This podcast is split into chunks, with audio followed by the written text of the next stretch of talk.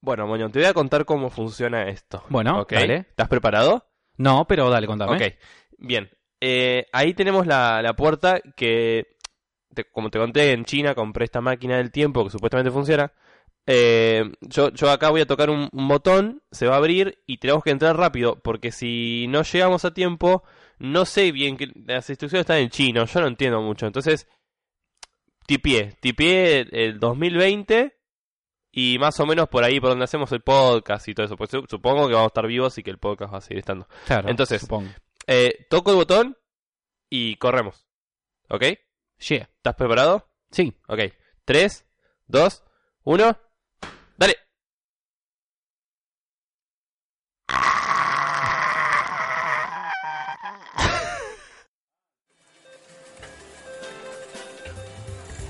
Luces destellantes, mucho ruido y humo te dan la bienvenida a nuestro afable casino, Plus and Same.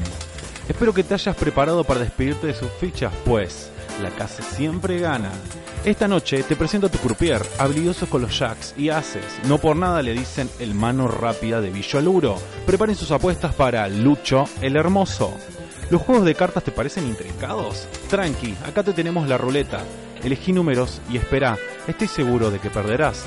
Acá vas a encontrarte con otro baluarte de la casa, hábil en romper apuestas con los ceros, conocidos como el calecitero, y listo para darle vueltas a la rueda, Lionel Moño. Estoy segura de que perderás. ¿Cómo andas, Lucho? ¿Todo, ¿Todo bien? Todo bien, todo bien. ¿Vos? Bien. Vos más que ruleta sos ruleta rusa, digamos. Porque soy un peligro. Sos una bala perdida.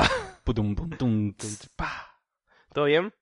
Todo tranqui. Veo que estás a, a full comiendo, tomando. Me comí un sanguchito que me diste vos. Mm, Y estoy tomando un fernecito que me diste vos. Muy bien. Estoy Con esa congestión va a funcionar bastante Sí, bien. sí, se me está, se me está destapando la nariz eh, de a poquito con el fernet. Uy, yo no me baño. Eh, ¿Sabes que me acuerdo que la gente una vez se quejó porque hacía esto en el último capítulo? No sé en el último, pero uno que estaba congestionado. Que no, hacía- capa- capaz no entendés, porque a mí también me pasa que la gente se queja, no, no, no la gente que escucha el podcast, sino la gente normal de la vida, que dice, estoy cansado que hagas eso, deja de respirarlo como ahorita. Claro, ya podés irte de nuestras vidas. Claro. ¿Qué te contas? ¿Qué has hecho de interesante esta Hice semana? Hice como un montón de cosas. Tuve, estaba, venía caminando y dije, ¿qué, ¿qué puedo decir que hice? Claro, porque, ¿viste cuando haces un montón de cosas que te olvidás la mitad y después te acordás? Bueno, em, a ver, interesante.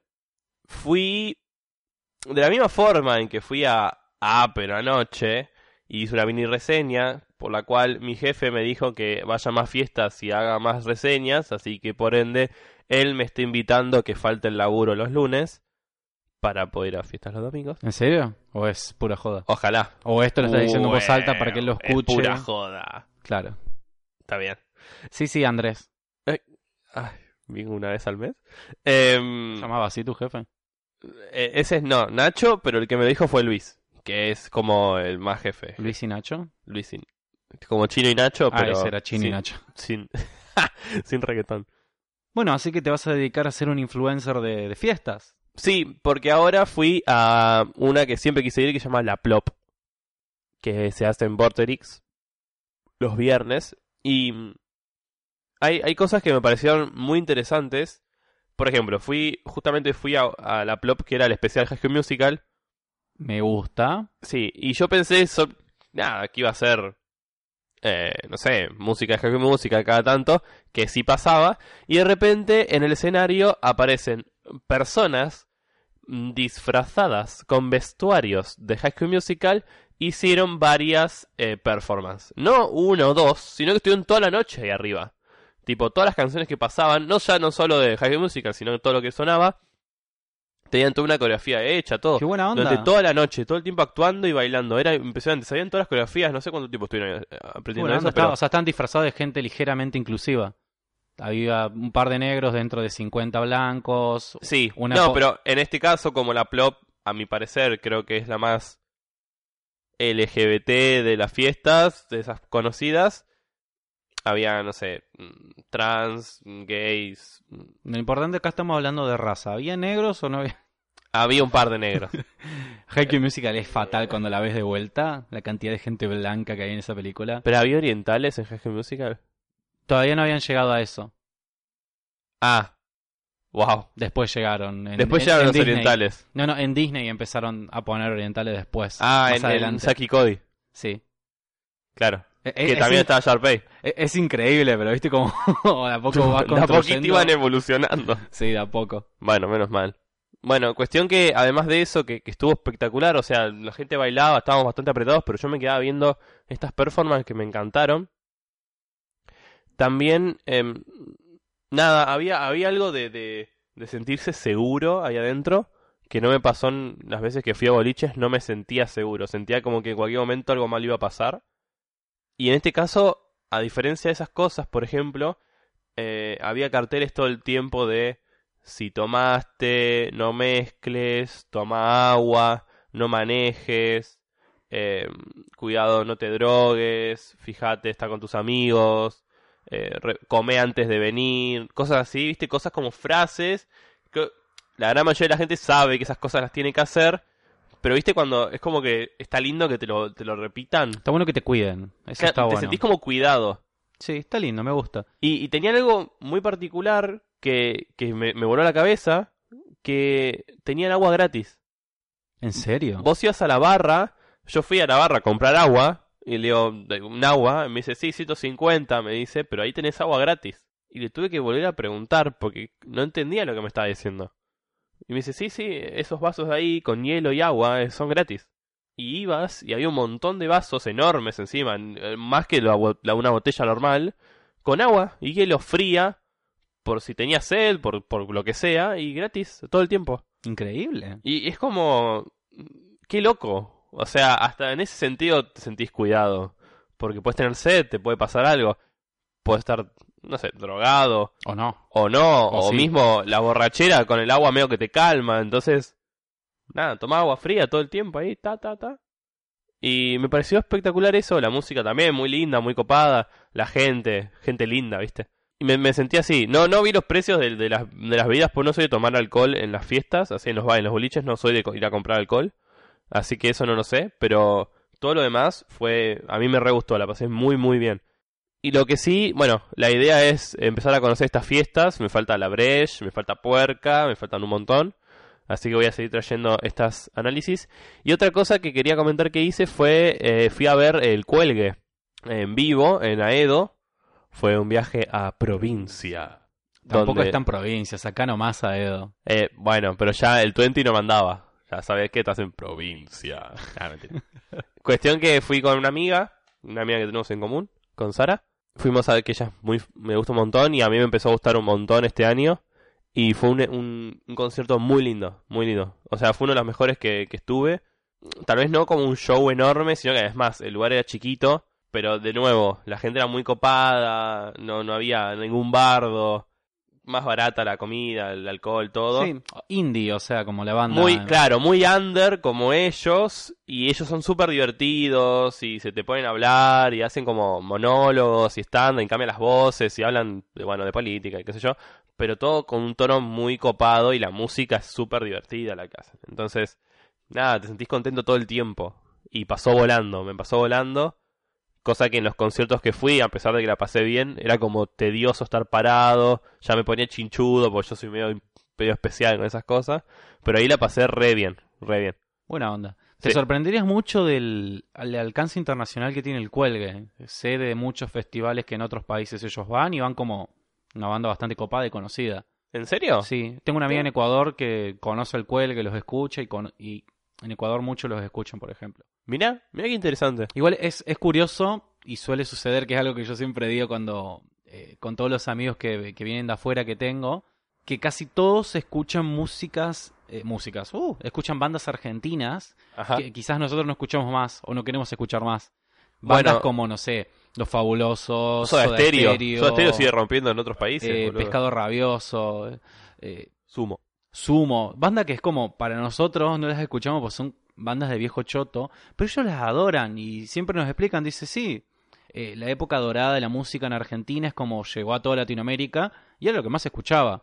Es como chiquititas. Fue como las cosas de exportación que tuvimos en su momento y es lo que más conocen. Claro, a mí me, hace, me puse a pensar porque internacionalmente, eh, hoy en día tal vez es más, más globalizado, pero me imagino que antes no había bandas conocidas de Ecuador, bandas conocidas de Colombia, bandas conocidas de Brasil, pero sí había bandas conocidas de Argentina, o sea, llamaban a, los- a las bandas de Argentina a otros lugares, viste, de rock nacional, que sí. que justamente en el cuelgue, en un recital decían que decirle banda de rock nacional era eh, como despectivo, como porque decían que lo nacional era una mierda. Entonces era la banda de rock nacional, como que era una mierda. Y no se decía rock argentino.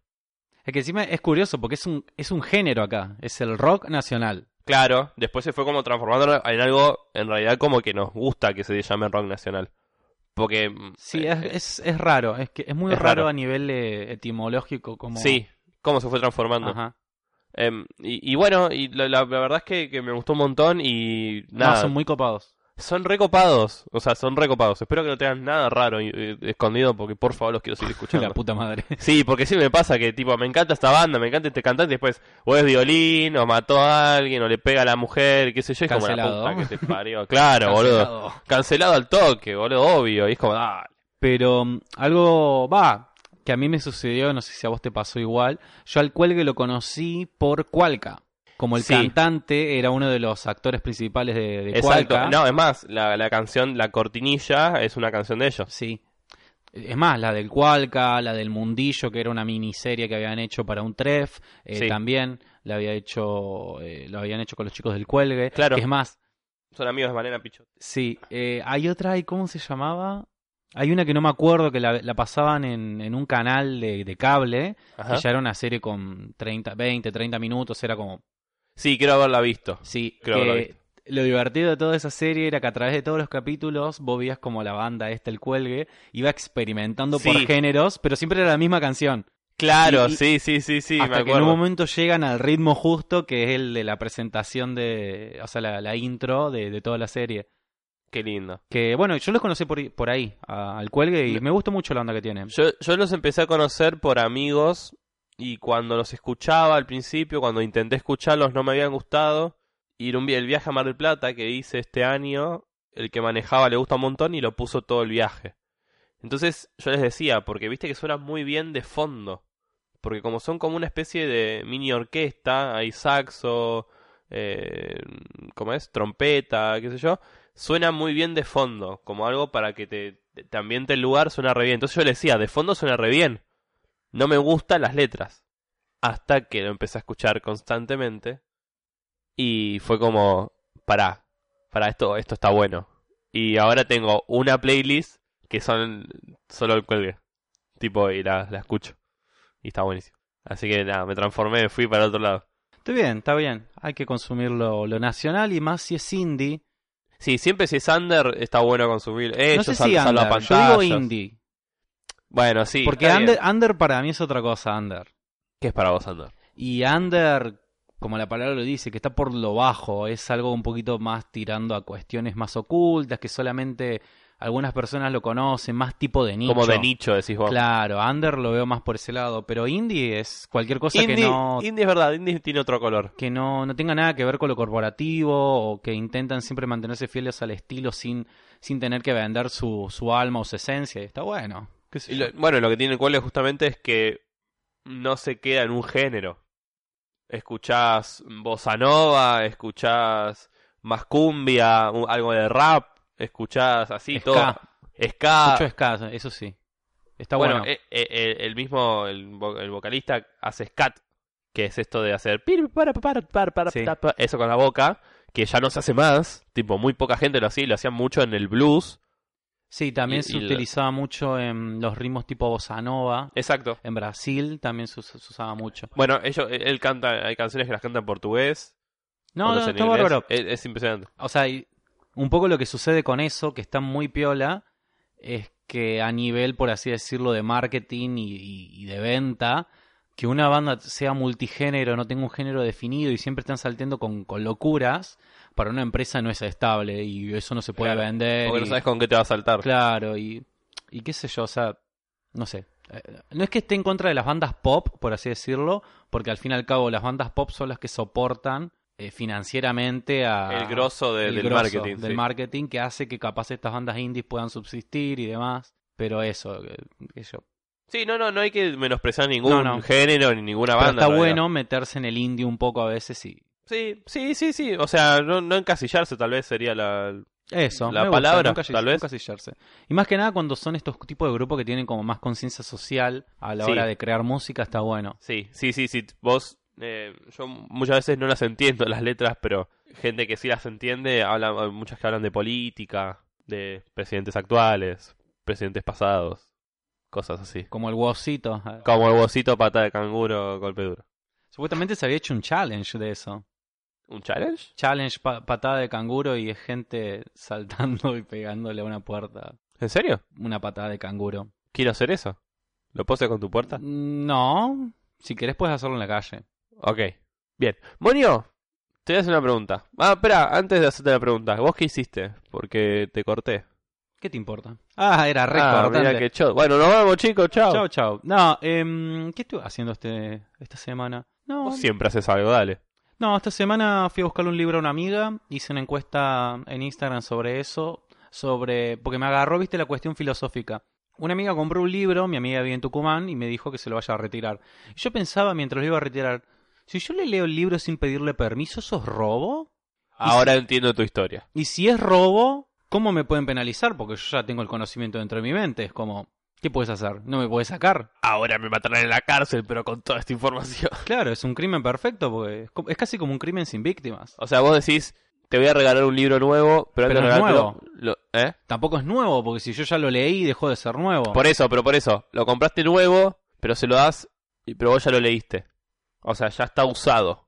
Claro, ¿dónde Pero está un, usado un libro no? se usa. Eso también es una gran pregunta. Porque no siento que los libros estén usados, sino que están leídos. Pero no se nota. Sí, se nota por el doblez, claro, pero... pero... su uso precisamente es que lo lean. Pensalo. Y además también pensalo de otra manera. En las editoriales, cuando imprimen los libros, siempre se, se chequean. Hay algunos libros que se toman de muestreo para chequear si están siempre bien. están usados. Y ya me lo están dando usado. Y ahí, bueno, y esa fue la, toda la reflexión que hice en un viaje de 45 minutos. Claro. Y decidí preguntar en historias a ver qué pensaba la gente. Y la gente dice que está bien compartir ese amor, que se lo puedo leer. Igual mi amiga me dijo, si querés léelo, porque todavía no lo va a venir a buscar. Así que creo que está genial ir a buscar libros a alguien, porque es como tenés un libro pero no lo compraste, pero lo puedes leer. Es casi como te hubiese prestado. Claro, pero mejor porque es nuevo. y, y se lo estoy estrenando. Solo porque es de Tucumán. Pobrecito. Pareceta. Saludo a Flor. Igual esto seguramente lo va a escuchar mucho después porque viene atrasada con los episodios, así que.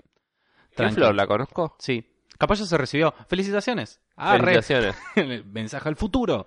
Bueno. Bueno, hablando de futuro. ¿Qué pasó en el episodio anterior? ¿Dónde estábamos? Que lo van a escuchar Claro, pero antes ya- que este. O sea que tiene cero sentido que lo digamos ahora. Pero en ese lo decimos. Sí. Lo decimos. Claro. Entonces, Esta parte puedo hacer que la borre. la vas a borrar. ¿O no? O sí. Acabaste de tener un lapsus mental porque te perdiste en, el tiempo. Una Qué paradoja loco, espacio-temporal. boludo.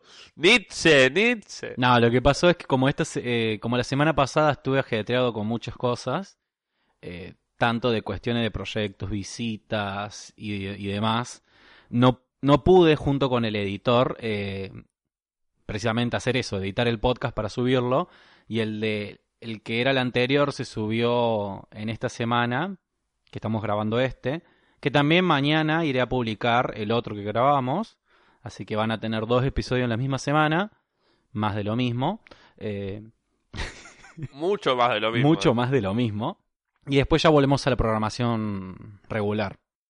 ¿Qué? Definime regular. No, regular, que está ahí, me, no es ni bien ni mal, me. Sale. Sale de vez en cuando.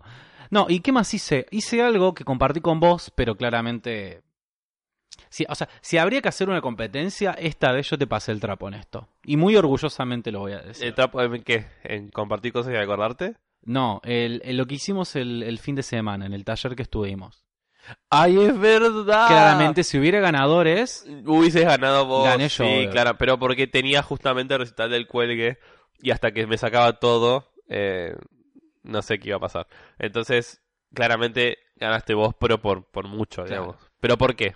¿Por qué? Bueno, la, para la gente que me siga o no me siga o lo haya visto también en el Instagram de- del podcast, que bueno, es más de lo mismo P, ahí lo van a ver seguramente porque lo volveremos a compartir porque nos gustó mucho. Eh, con Lucho fuimos a un taller de, auto- de uh, un taller de automaquillaje, que no es que te vas a pintar autos, no, no es eso. Automaquillaje es maquillarse uno mismo, que o uno mismo, si es que depende. Une misme. Y mm, estuvimos eso, aprendiendo, aprendiendo a maquillarnos con la genia de Cami, Cami de Prati, que la rompe haciendo maquillaje. No sé si te pusiste a ver su Instagram. Sí, sí, sí, sí. Es más, em, para Halloween, que yo normalmente me, me disfrazo y cosas, quiero, please, que ella me maquille. No, es un animal, ¿viste lo Es, que es es? una bestia lo que hace. Y es genial porque encima este fue el volumen 1 de una serie de talleres de automaquillaje. Que va a estar en Netflix. Claro. No.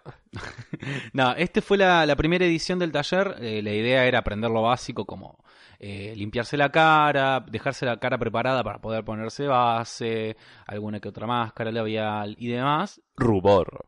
Rubor que vos te pusiste como dos kilos, parecías una geisha. Sí, estaba experimentando y... No, no por lo malo, o sea, no es que esté mal ser una geisha, pero creo que ese no era tu objetivo. Bueno, pero vos viste que exageré con todo lo que me puse en la cara. Sí, te pusiste como dos kilos de base. Bueno, pasa que en mi vida normal, cuando ponele cocino, tampoco mido las cosas. Para mí es como que siempre falta más y siempre me paso.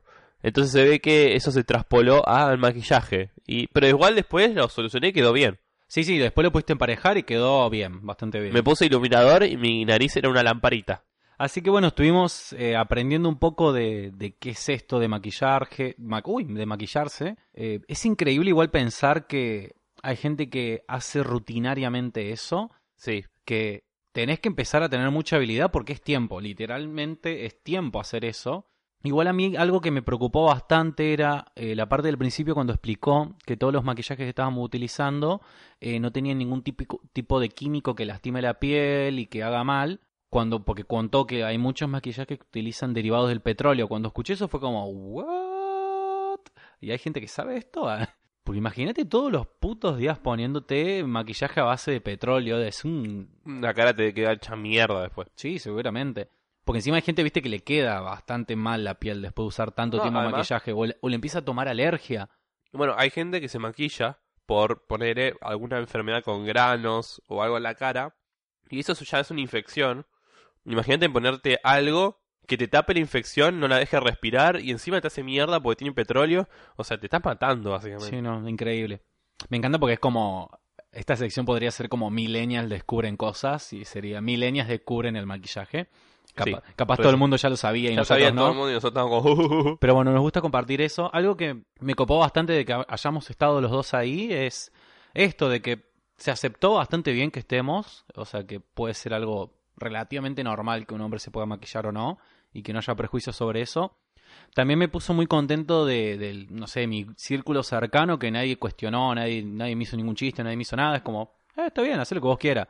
Y me parece que estamos llegando a una etapa de, Sí, eso. sí, de- sí, sí. Es más, em, a propósito lo mandé en grupos donde normalmente te bardean. Y lo único que dijeron fue, te pusiste un montón de base. Tipo, fue eso, fue como, uh, ¿cuánta base? Todos especialistas en maquillaje. Sí, al final talla es una cagar, boludo. Todos sabían, Ahora ocultamente todos, todos, se sabían. maquillan, chotos. Pero es como, si te pones a pensar, chicos, los actores se maquillan todo el tiempo. Sean hombres o mujeres, están maquillados todo el- constantemente. Es que, o sea, toda la gente, básicamente todos los, vamos a decirlo así, las figuras masculinas que tenemos a la vista tanto en televisión, redes, revistas y demás, se maquillan.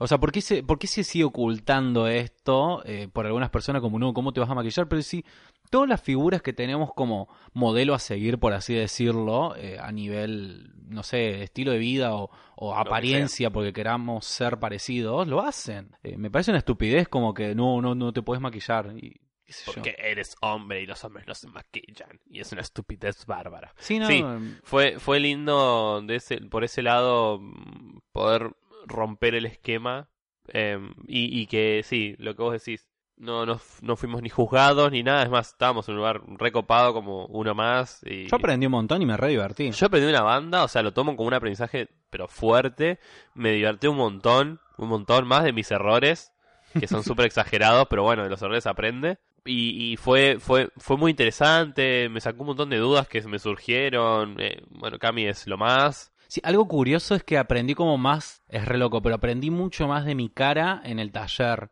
Bueno, Entendiendo nunca me vi tanto en el espejo. Viste boludo. que eh, es como, no sé, eh, aprendiste a entender ciertas partes de tu cara, cómo se mueven. Hasta, por ejemplo, lo de los ojos, viste que tenemos como el, par- el párpado, la parte móvil, La parte móvil la y la parte no móvil. más chiquita. Y es como, che, nunca me di cuenta que es verdad. Cuando yo tengo el, el ojo como abierto, no tengo esa partecita más chica que las demás personas, ¿viste? Sí, que nos dijo ella. Ajá. Y, y bueno, yo no me, no me veo mucho en el espejo, pero acá tenía un espejo que tenía encima, estaba como con zoom.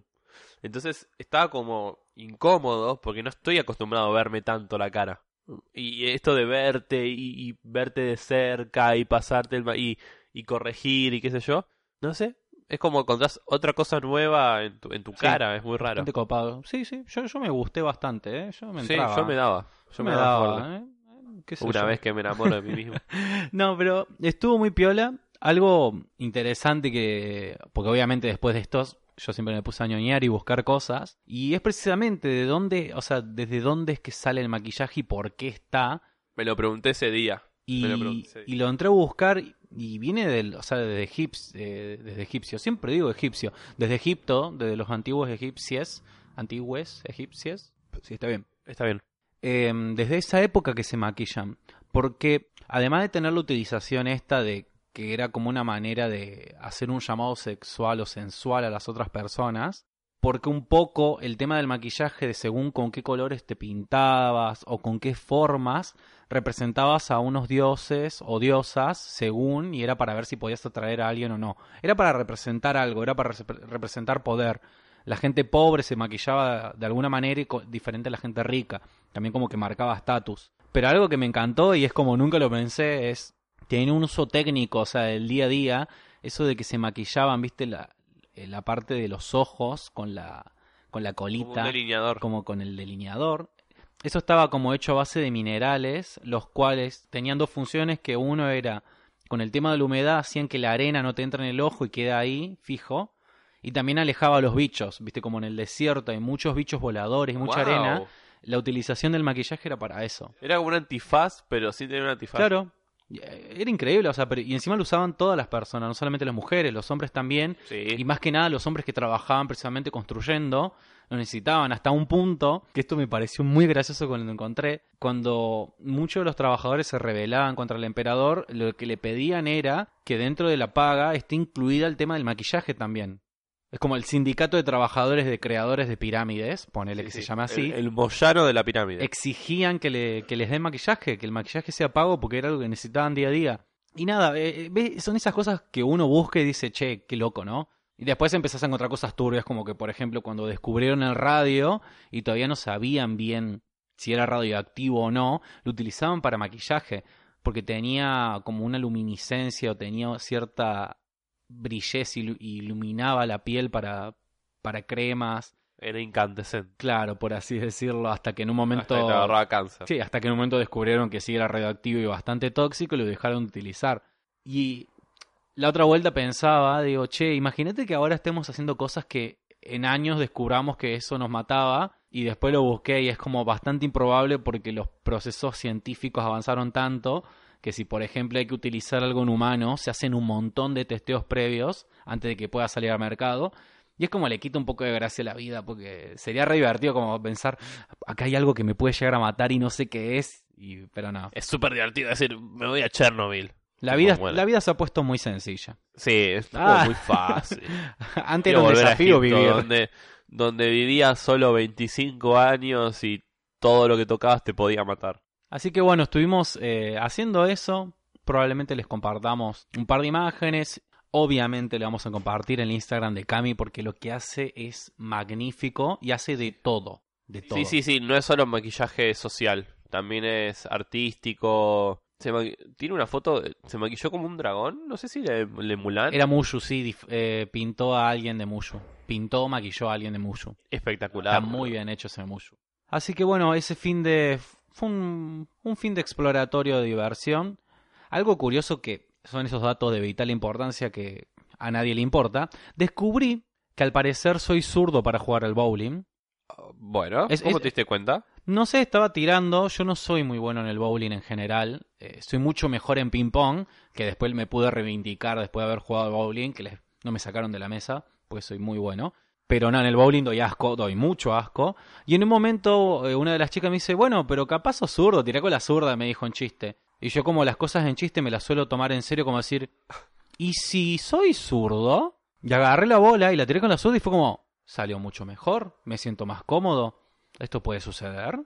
Así que ahora Eh, estoy con la duda de con cuántas otras cosas puedo llegar a ser zurdo y no lo s- no Ahora sé. pues tenés que empezar a probar todo. Sí, es como, eh, se puso re interesante la vida otra vez para mí. sí, sí, sí. A mí me pasó con algunas cosas. Que fue como, ah, mira, Soy ambidiestro y no lo sabía. soy ambidiestro y no lo sabía. Imagina las posibilidades. No, eso ya me fijé y no, no funciona. Ah, ¿no? No, no. No, Bueno, no, no. sale medio torcido, como que es- me mancho, no, no. No, yo, Cuando yo- escribo, viste. Claro, yo agarro, lo agarro bien y no, no salpica, porque cuando pinto con la brocha, tipo es como con la otra mano, Claro. así que no pasa nada. Hablemos de ser ambidiestros. Estamos hablando de ser ambidiestros nomás. Y pero, por, espera, ¿eso fue después de maquillarte? Sí. Y fuiste maquillado. No. Oh, O sea, me desmaquillé los ojos, obviamente, porque tenía todo la, el contorno y todo Bueno, cuando, cuando fui a buscar a Sara para ir al, al recital, me dijo, ¿estás maquillado? Así toda ilusionada, y fue como, sí, pero no como Moño, y fue, oh. O sea, no con, con, con pintura. Con sombra de ojos. Claro, eso no, eso no, porque está todo bien, pero iba a provincia. No, mentira.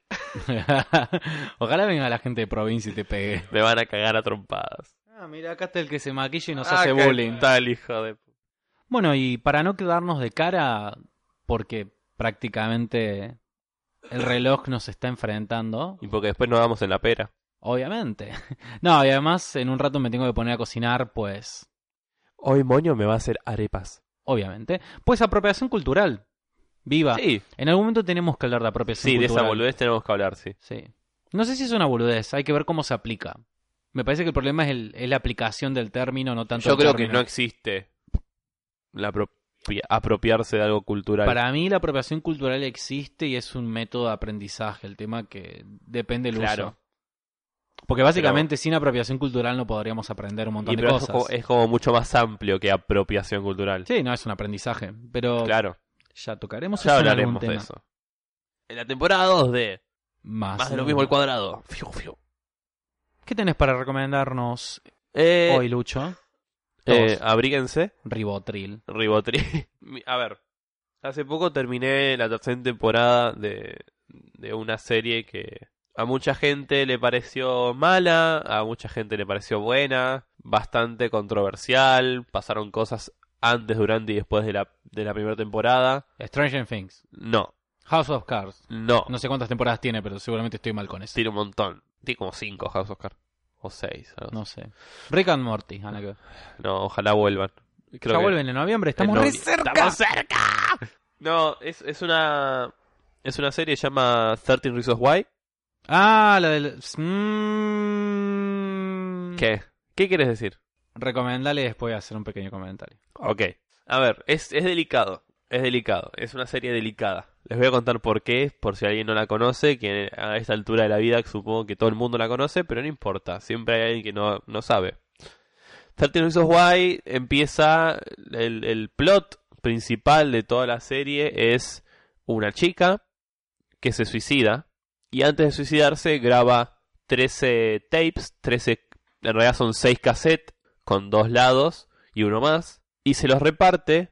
Porque Ah, no, pero- Personas Centennial, te Ah, voy a sí. explicar. Antes la música no existía en internet y la y teníamos que llevar eh, en dispositivos portátiles, los cuales la música quedaba grabada en una cinta, Exacto. que eran unos cassettes. Se llamaban cassettes. Y, Tenían dos lados. y tenían dos lados, porque como era un papel, vos, a un papel, ¿de qué lado puedes escribir? de los, de dos, los lados. dos lados.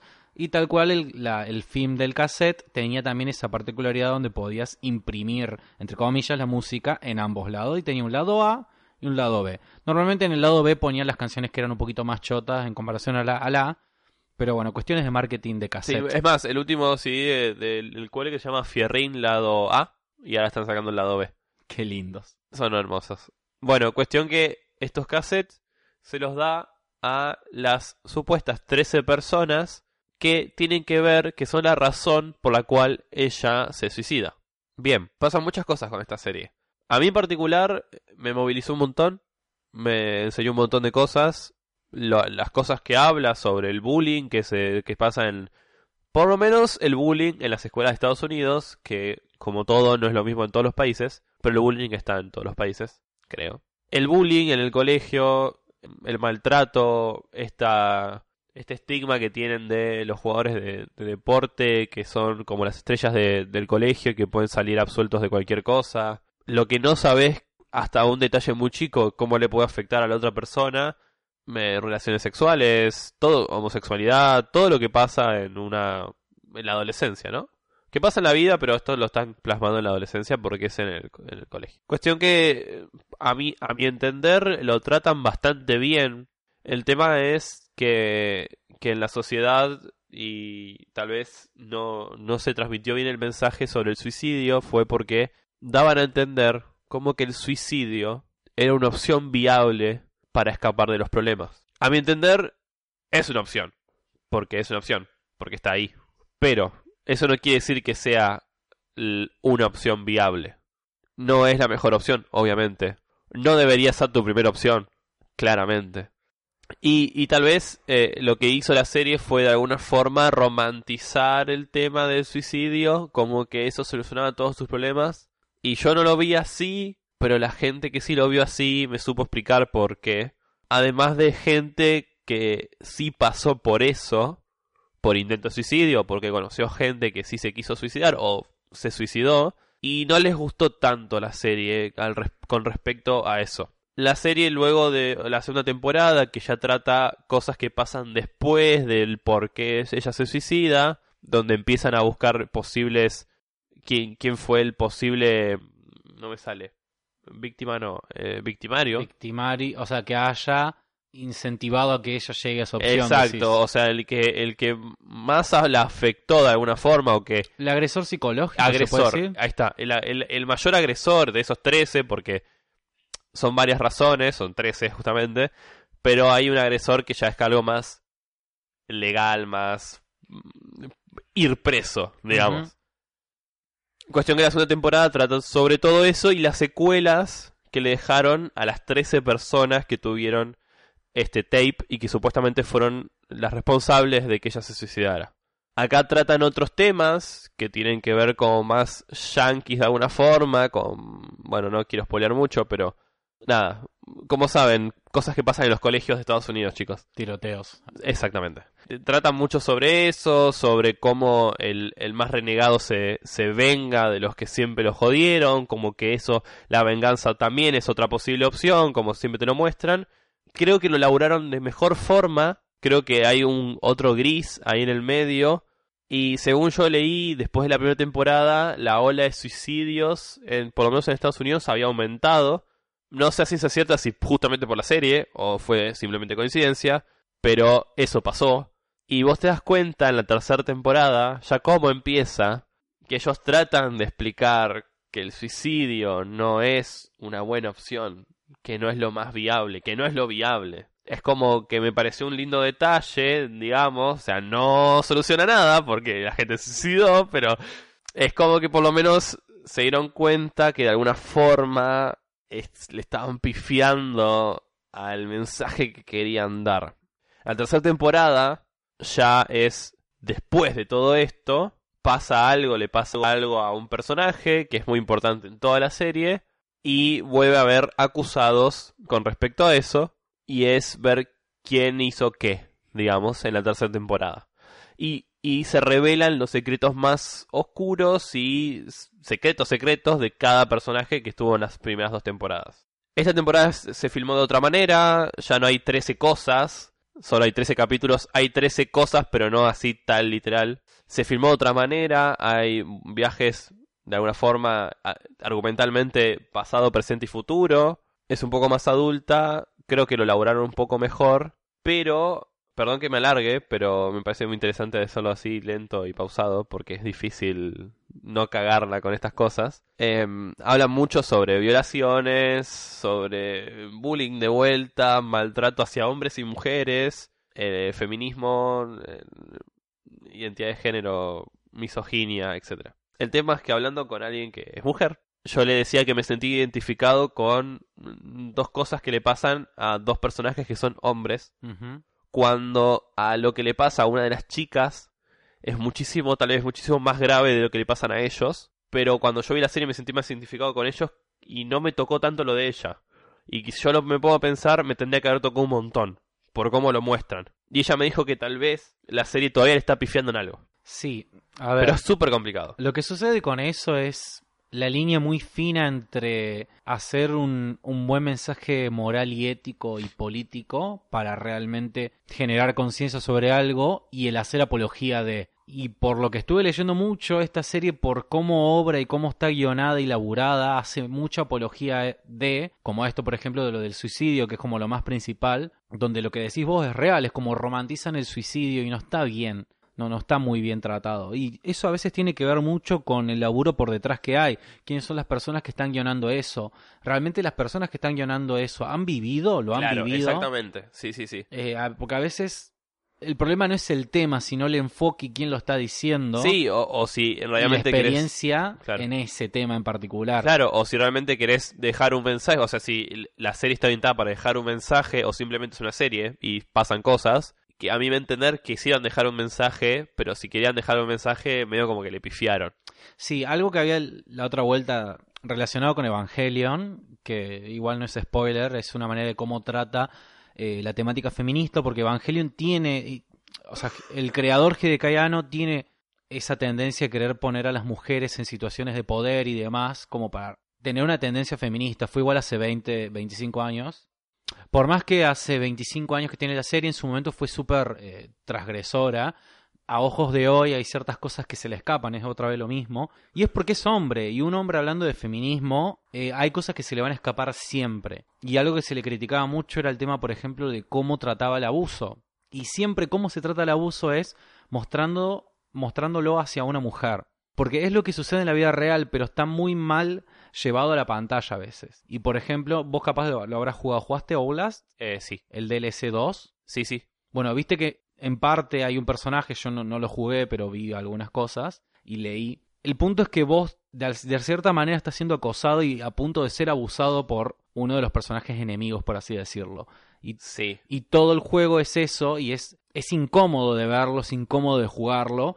Y es lo que realmente debería representarte eh, una escena de abuso en pantalla, que realmente te ponga incómodo, que realmente es- entiendas cómo es que se siente una mujer, y eso es algo bien aplicado. Y a veces el tema con las series, películas y juegos es que tenés gente que realmente no sabe del tema porque no lo ha vivido y solamente está hablando y opinando desde su punto de vista que es cómodo y también cómodo para el espectador. Claro. Y es eso. Sí, a ver, en la serie hay, spoiler alert, hay escenas de abuso que se muestran y muestran lo que supuestamente piensa una mujer cuando le pasa esto. Y sí, te moviliza, es eh, la, la escena es fuerte, pero yo no sé hasta qué punto pasa así, ¿entendés? No, no la violación, sino lo que le pasa en la mente a la mujer, porque, no sé, nunca hablé con, creo, espero no haber hablado con nadie que la hayan violado de esa manera, ¿entendés? Entonces no sé cómo decirlo, pero es como que, no sé, no me pasó, ¿entendés? Es como Para que mí, no- para mí es muy sencillo, porque acá, acá entre nos, ¿de qué no, o sea, de qué sirve mostrar a una mujer en abuso cuando la que no tiene, la que no tiene que cambiar no es ella? No le suma nada a una mujer ver eso, simplemente horrorizarse y sentirse identificada, y no debería ser ese el punto, debería ser el punto como a- precisamente apuntado a hombres, el, el mensaje del tema del abuso, del acoso y la violación. Está mal, está mal enfocado, o sea, ¿para qué lo representás en mujeres si las mujeres ya, ya entienden cómo es eso y ya lo han sufrido? Está, está mal, está mal direccionado, Sí, sí, sí, totalmente sí. mal direccionado. Sí, sí, sí. Así que nada, tengo, tengo como una... La recomiendo porque genera todo esto. También la, Genera la- debate, la que es discusión, el importante. debate, yo creo que también es sumamente es, suma un montón. Más allá de estas cosas, tiene cosas muy buenas la serie. Los actores son muy buenos. O sea, estoy muy. Menos el protagonista que es medio pelotudo, pero me parece que el personaje es, es pelotudo. Solo el, el actor es buen, debe ser bueno. Pero tiene está bien hecha. Bueno, más allá de esto que estamos discutiendo, está creo que, que se lleva bastante bien. Es una serie que la, la ves en un toque. Son justamente 13 capítulos por temporada. genera todo esto, esto que na- eh, iba a ser una recomendación y terminó siendo una, una discusión, digamos, estamos debatiendo el tema este. Así que la recomiendo justamente para eso, para que la vean si quieren con, con gente, con familia, con amigos, para que después lo discutan, a ver si, si les genera algo y después me lo digan en los comentarios. Em, así que esa es mi transgresora recomendación. Está bueno igual. Bueno. eh. Está bueno igual que la, la gente tenga presente eso a la hora de, de debatirlo. Y que no lo tomen como apología. Creo que lo, lo vital es eso, es saber discernir entre la realidad y la realidad que quieren representar en la No, también, o sea, saber que Es ficción. no decir ellos quieren mostrar que la violación y el suicidio están bien, sino que ellos intentaron tal vez dar un mensaje, no lo lograron, pero que sepas que en realidad no están, no, que no están queriendo decir nada Están malo. limitados, o sea, están limitados por su estructura social. Punto. Es eso, tranquilos. Sí. Yo para, para aflojar un poco el tema, voy a recomendar algo que quizás tenga que ver o no, pero va a ser muy gracioso que lo diga ahora. Yo quiero recomendar un podcast en el cual hablan sobre un tema bastante controversial, pero de una manera bastante amena, eh, que te hace entender muchas, muchas cuestiones de un ámbito que quizás no se toca tanto, que es el tema de los crímenes. Eh, quiero recomendar el podcast Es un crimen, que está Oh. conducido por eh, María y Ana, que son unas genias que te matas de risa. ¿Qué nivel? Que hoy, ¿hoy qué día es? Hoy es 4, ¿no? Hoy es Hoy es 5. cinco. Hoy 5 de septiembre estrenaron su nueva temporada, la temporada 2, y arrancaron con todo, con el episodio de El carnicero de Giles, pero es de San Antonio de Giles, no es porque, Ah, ah, ok. porque haya carniciado a Giles. Y no sé, me, me llama mucho la atención la temática de los crímenes, el entender quizás cómo es que piensan, porque muchas veces traen a colación todas las declaraciones que han tenido los diferentes asesinos. Y no sé, para darle un marco, y, es interesante como poder meterse en ese mundo quizás es tan ajeno a nosotros, por así decirlo. Sí, que tal vez a veces todavía es muy tabú meterse. Y está bueno porque eso lo destabilizan, esta, esta piola. Así que bueno, recomiendo eso. El podcast es un crimen, la- las chicas la rompen y posta, la vienen. Sí, me mostraste un, un capítulo la otra vez y fue muy interesante, muy interesante. Me gusta cómo lo tratan, cómo lo discuten como si fuese una charla normal de... de dos personas. y después te das cuenta de los fetiches que tiene con los muertos y con, con los asesinos, pero recopado mal. Así me gustó bastante. Mientras que no maten a nadie, es un gran podcast. Sí, además no que es tan largo los capítulos. No, ¿no? 45, 50 Ah, ah, minutos mira, como los no sé por- me pasó largo. Me pasó El corto, más perdón, largo- Puede ser por eso.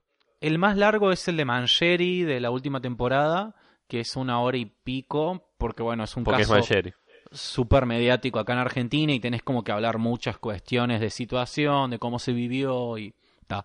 Pero está súper piola, así que esa es mi recomendación. Estamos bastante tétricos hoy en día. Sí, deberíamos cambiar un poco y pasar a cosas un poco más divertidas y amenas, Como por como por ejemplo, ejemplo tu Instagram. Mi Instagram es bastante divertido y ameno. Paso muchos memes, eh, viñetas retiernas y fotos mías raras. Em, mi. Uh va, uh, va a costar decir mi, mi red social. Porque con ahí está para decir la M. Vamos a probarlo. De último lo decís vos. Mi Instagram es arroba luchompson. Oh, ¿Cómo costó ¿cómo eso, costó? Ayúdame, Morio. Bueno, el Instagram de Luciano es Luchompson, es L-U-C-H-O-M-P-S-O-N, es Luchompson, como chomp, el helado, pero Luchompson, que sí, él sube muchas, muchos memes y cosas muy divertidas, también los comparte, y en una de esas tenés la suerte de que te envíe alguno por privado o no, vamos viendo.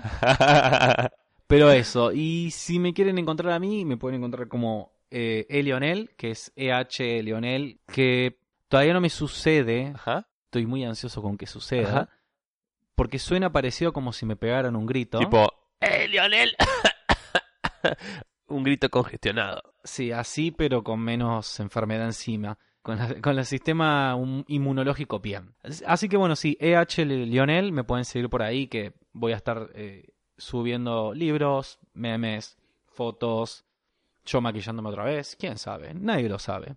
Y si particularmente, como ya lo dijimos hace un rato, tienen ganas simplemente de seguir al Instagram del podcast para enterarse cuando subimos episodios, ver el contenido que compartimos y demás, es más de lo mismo P. Eh, la P es por... Podés maquillarte aunque seas hombre, no hay problemas. Saquemos los prejuicios. Prejuicios, ahí está. más de lo mismo P, la P es por podcast. Nos pueden seguir ahí en Instagram, únicamente en Instagram, no tenemos ni Facebook ni Twitter porque el 100 se estresa. Ah, sí. que encima viene sin subir nada al feed, que eso va a ser muy divertido cuando empiece a subir pum pum pum pum pum todos lo- los episodios al feed, va a estar interesante. Y si no, directamente pueden seguirnos en Spotify, iTunes o iVoox, que ahí van a poder encontrarnos. Somos ese hermoso podcast que se llama Más de lo mismo, con un Fernet bellísimo, hecho por nuestra amiga Elisa. Así que nos pueden seguir también por ahí y directamente las diferentes plataformas le van avisando cuando subimos episodio o no, cuando nos atrasamos o cuando no y demás. Perfecto, me encanta. Creo que ha sido todo por hoy. Ha sido todo por hoy, señor Monio. Ay, me cuesta tu nombre. Monio. Así que bueno, me voy a, a la cocina que Sí, tengo que y si yo no me muero, no, nos escuchamos la próxima. Nos escuchamos la próxima, Luchito. Nos escuchamos la próxima, bonito. chau, chau.